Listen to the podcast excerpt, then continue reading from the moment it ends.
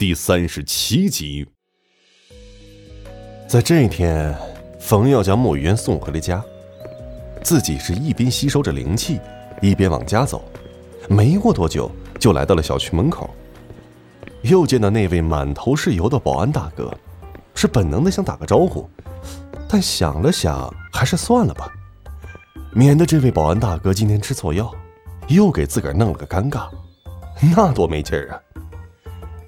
而这下可好，冯耀没搭理保安，人家保安大哥在他路过的时候，是一脸不高兴地说了一句：“哼。”你那个混血美女又来找你了？嗯，谁？谁来找我？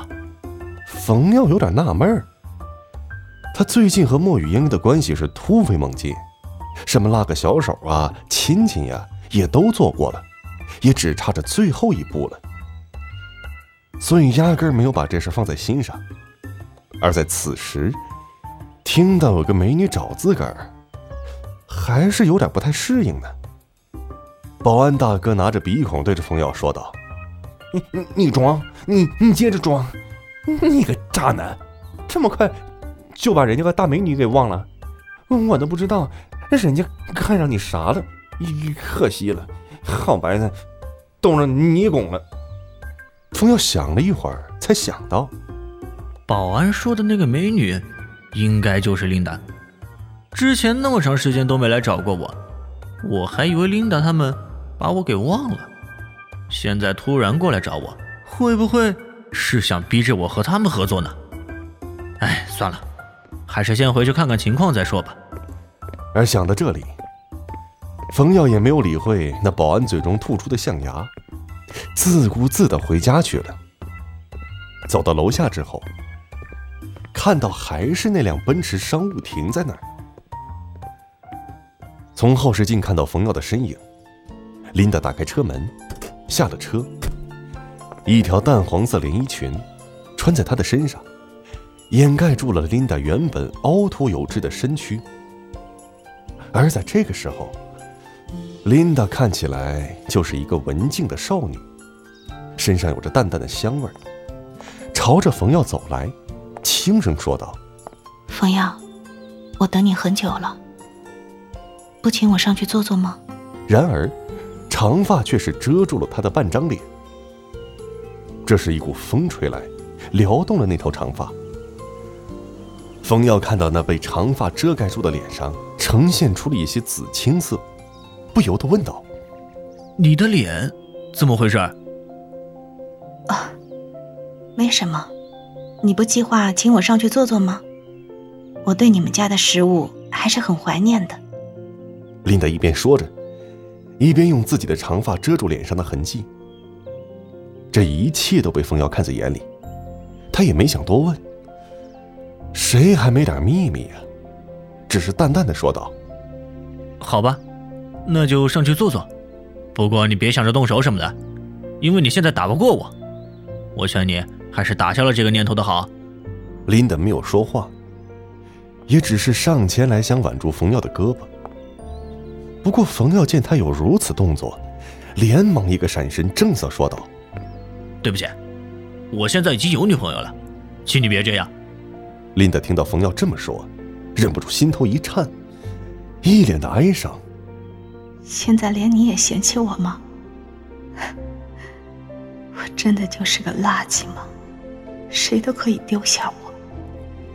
略一停顿，好像想到了什么，接着又说道。她叫什么名字？长得比我漂亮吗？是不是比我温柔？冯耀见琳达神情不对，也不好出言打击她，便说道：“她叫什么不重要，重要的是我喜欢她，她在我眼里是最美的。”琳达是惨然一笑：“ 那她还真的是幸福呢，起码比我幸福。走吧。”上去坐坐，我有事儿和你说。二人无话，并肩走上楼。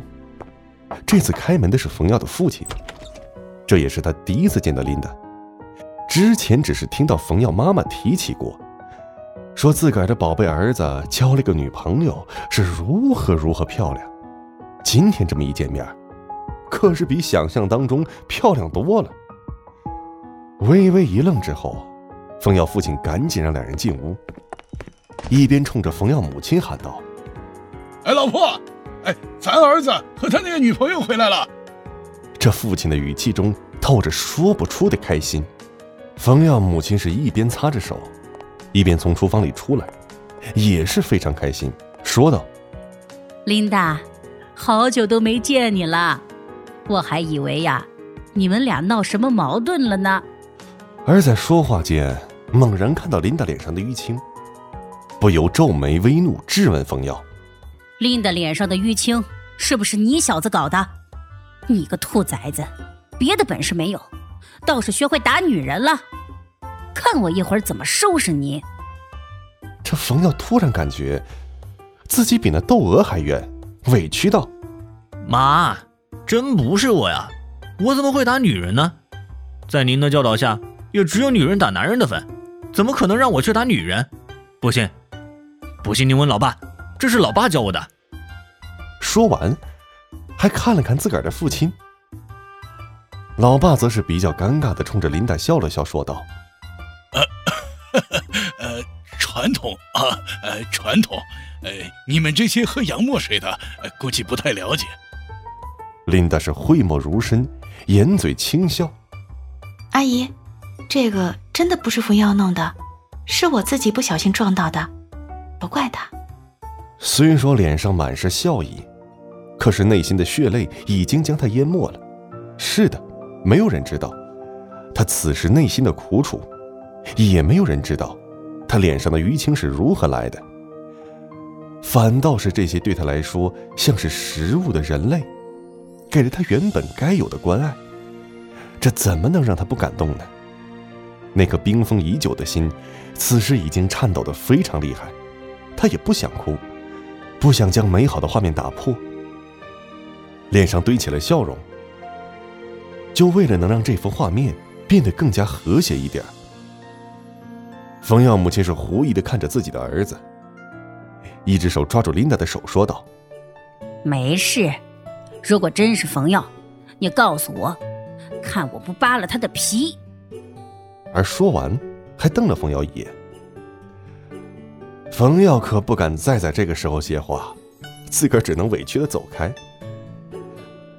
琳达则是拉着冯耀母亲去了厨房，两个人说着些什么，时不时传来他们爽朗的笑声。本节目由 FaceLive 声势工作室倾情打造，FaceLive 声势工作室声势最擅长。祝您声名千里扬！